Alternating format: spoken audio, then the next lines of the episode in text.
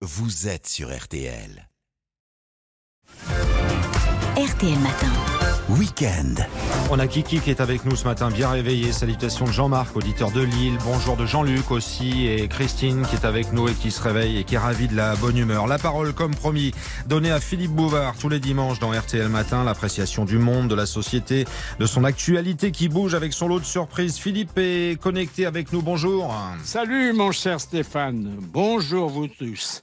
Eh bien, si les étrennes sociales du gouvernement menacent de faire beaucoup plus de bruit que les de champagne du réveillon, c'est parce que, comme le dit la sagesse populaire qu'on consulte trop rarement, le mieux est souvent l'ennemi du bien. Avec en prime un paradoxe, car ce n'est pas de son bureau élyséen, mais de sa villégiature de Brégançon qu'Emmanuel Macron a incité les Français à travailler davantage plutôt qu'à aller se reposer sur une plage.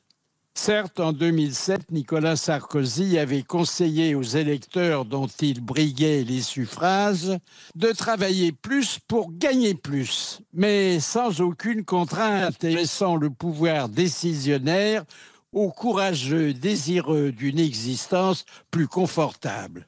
Or, aujourd'hui, non seulement on ne nous laisse plus le choix, mais encore on ne nous garantit pas qu'une retraite plus tardive améliorera notre niveau de vie.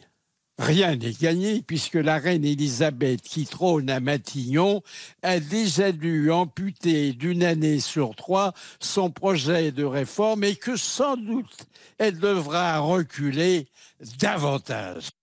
Au Moyen Âge, c'est-à-dire bien avant que la cessation de travail constitua un temps fort de la démocratie, puisque les dictatures l'interdisent, la place de grève était l'observatoire très fréquenté des exécutions capitales. Ravaillac, Damien et des centaines de condamnés y furent brûlés, pendus ou décapités.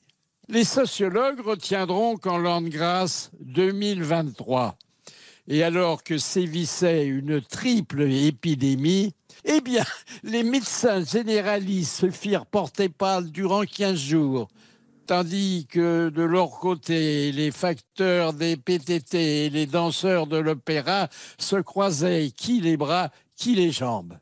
Autre fausse note, bien que la grève ambitionne de lutter contre les précarités, elle appauvrit les salariés qui ne sont plus payés et met en grave difficulté les entreprises. Reste cependant l'espoir qu'irrités par la baisse des secours de l'État, les chômeurs décident enfin de se remettre à travailler. À dimanche prochain. À dimanche prochain, on y compte bien évidemment. Philippe Bouvard, rendez-vous le week-end prochain, juste après 6h30.